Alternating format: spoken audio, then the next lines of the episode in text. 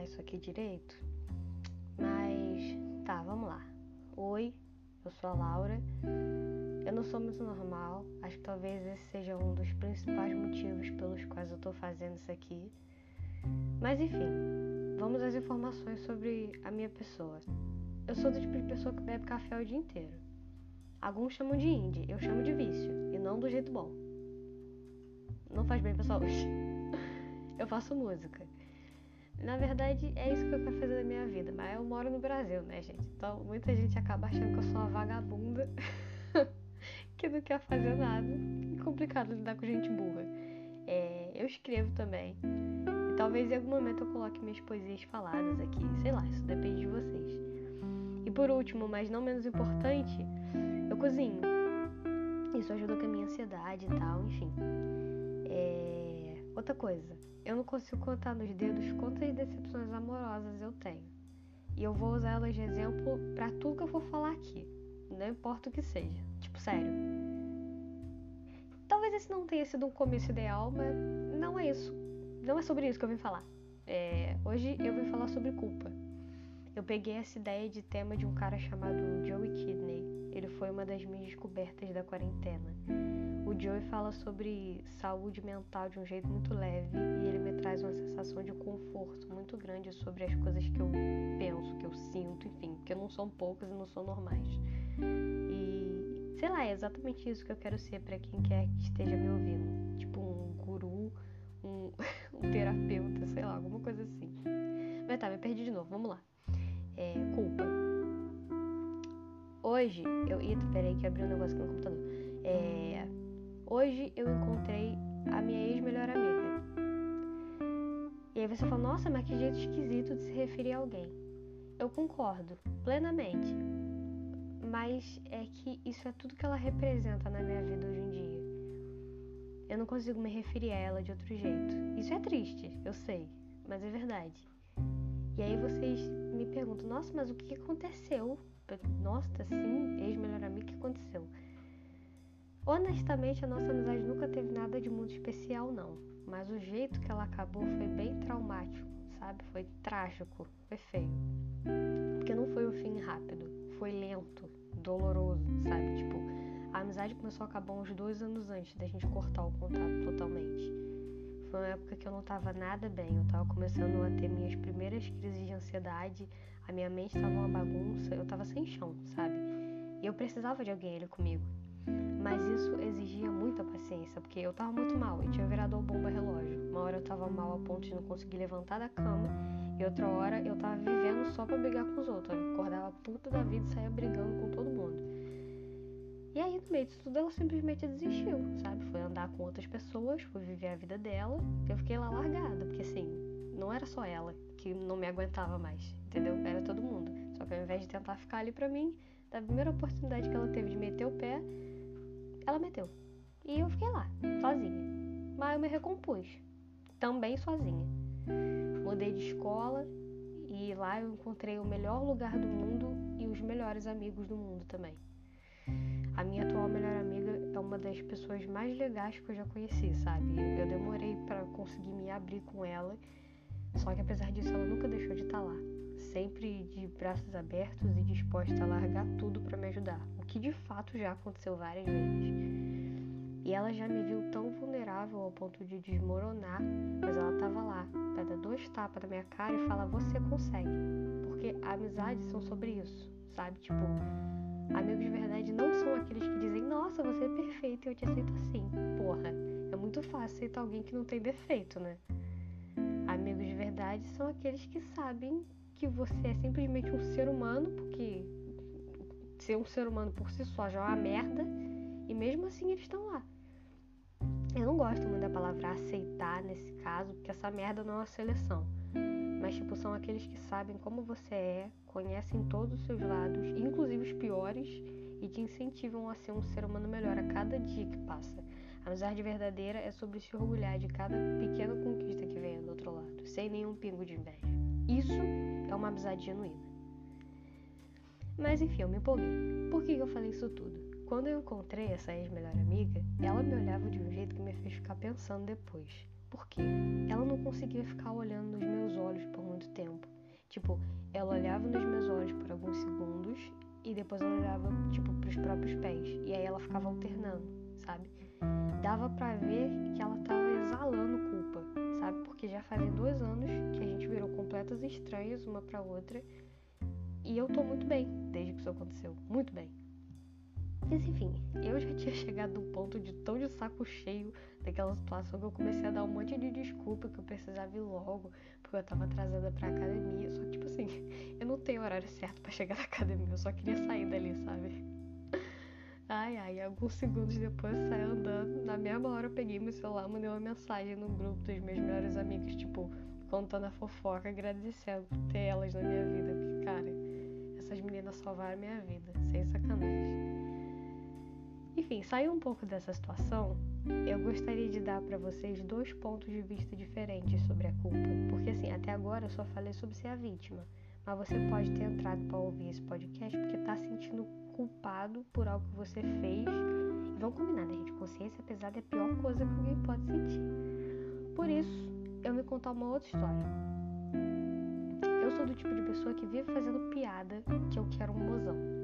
mozão pra cá, mozão pra lá. A carente. Só que até então eu nunca tinha tido nenhum tipo de problema com relacionamentos. Tipo, nunca tinha fugido de nenhum relacionamento, essas coisas. Aí ano passado eu conheci uma pessoa que era simplesmente tudo pra mim. Sério mesmo. Gente boa, simpatia em pessoa, sempre muito good vibes com tudo. Uma pessoa muito boa, sabe? Só que toda vez que parecia que as coisas iam dar certo, eu sumia da vida dessa pessoa. Tipo, ficava um mês sem mandar mensagem, não aparecia, sumia. E depois eu sempre voltava um tempo depois, como se nada tivesse acontecido. E era muito esquisito, porque tipo, eu tinha plena consciência do que, que eu tava fazendo, mas ao mesmo tempo eu simplesmente não conseguia pegar o celular e mandar uma mensagem. Eu não conseguia, era mais forte do que eu. E eu acabei fazendo isso muitas vezes. Muitas vezes. E toda vez que eu voltava, a pessoa tava lá para me receber, me receber, me receber de braços abertos. Talvez eu acho que isso que me que dói mais, mas enfim. Muitas tretas depois, já na quarentena, eu tive uma fase bem difícil de novo. Perto do meu aniversário eu tive uma crise de identidade, assim, eu fiquei desesperada. Tipo, é muito bizarro as pessoas perguntarem quem você é e você não sabia o que responder, sabe? Eu me olhava no espelho e falava, quem é você, mano? Não sabia mais. E esse momento foi um, um dos momentos que eu tinha voltado para essa pessoa e tal. Só que eu achei muito injusto com ela, tipo, ficar colocando ela no meio das minhas neuroses, sabe? Tipo, eu resolvi que eu ia sumir de novo. Só que dessa vez eu avisei. Eu expliquei direitinho tudo que estava acontecendo, pá. E ela super entendeu. Me desejou boa sorte, tudo, como sempre, sendo uma pessoa incrível, madura, enfim. Isso tudo foi em julho. Aí passou um tempinho, quando foi setembro, eu já tava, tipo, bem melhor. Bem melhor mesmo. Genuinamente melhor, tá tudo dando certo na minha vida. Eu acabei me reencontrando como uma pessoa totalmente diferente do que eu era. Eu tô muito feliz assim. Adivinha que eu fui a primeira pessoa que eu pensei Exatamente. Fui falar com ela e. Assim, eu não vou ser muito específica, mas basicamente ela não queria mais passar pelos meus sumiços totalmente sem sentido. E tem mais coisas nessa história, mas acho que não cabe ficar falando aqui. O que acontece é que depois disso tudo, eu comecei a refletir sobre o fato de que eu nunca tinha pedido desculpa por ter sido uma péssima pessoa com uma pessoa que sempre era tão legal comigo, sabe? Então eu decidi fazer isso. Mas obviamente eu precisava no mínimo dar uma contextualizada no negócio, senão ficaria um pedido de desculpa raso e eu seria escrota com ela de novo, pela quinquagésima vez. Aí eu comecei a refletir sobre o motivo de todos os meus sumiços, enfim, aquela coisa toda que nem eu mesmo entendi direito. Só que eu não sabia. Eu simplesmente não sabia. Aí eu fiquei, cara, sem sacanagem, eu passei duas semanas só pensando nisso. E depois de refletir muito, eu acho que eu entendi. Eu conheço muitos relacionamentos que sobrevivem ao invés de viver. Tipo, que trazem mais sofrimento do que felicidade, sabe? E sei lá, a ideia de um relacionamento que traz infelicidade me apavora de um jeito que eu nem sei explicar. E eu acho que talvez eu tenha medo de me relacionar com alguém por causa disso. Mas não porque eu acho que a pessoa me faria infeliz. Por mais que isso vá soar, o problema sou eu. Sou sempre eu. E foi esse argumento que eu usei para pedir desculpa. Ela me perdoou, enfim, isso me deixou muito feliz.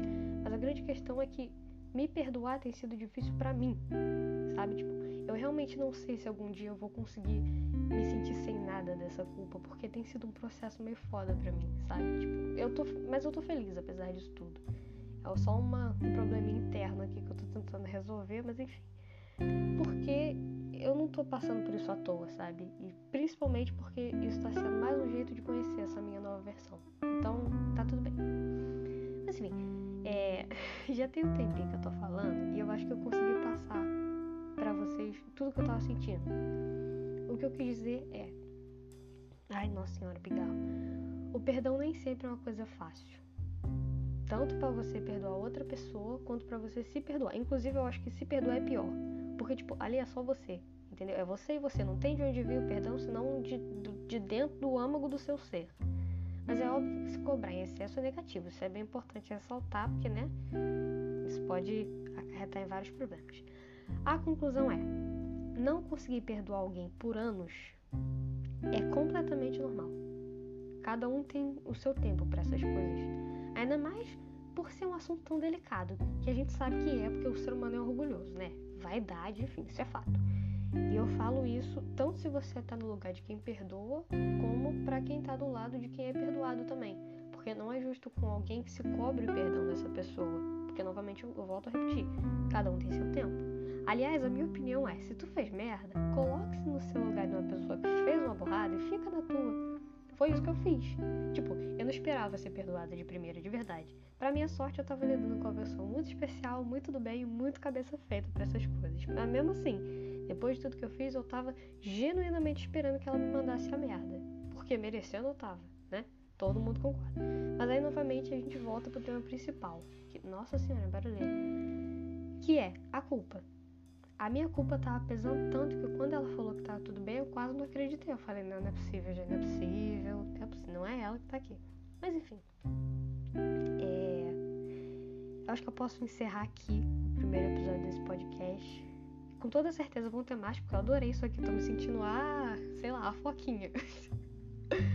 É, e se vocês quiserem mandar sugestões de temas para eu falar, tipo, pode mandar pelo Instagram. É Laurinha Argon, tem erro não. Vai ter uma fotinha lá, minha de óculos escuro, bonitinha. Laurinha Argon. E aí é isso.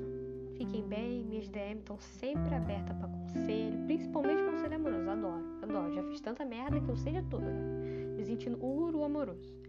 Enfim, até o meu próximo surto de criatividade. Beijo.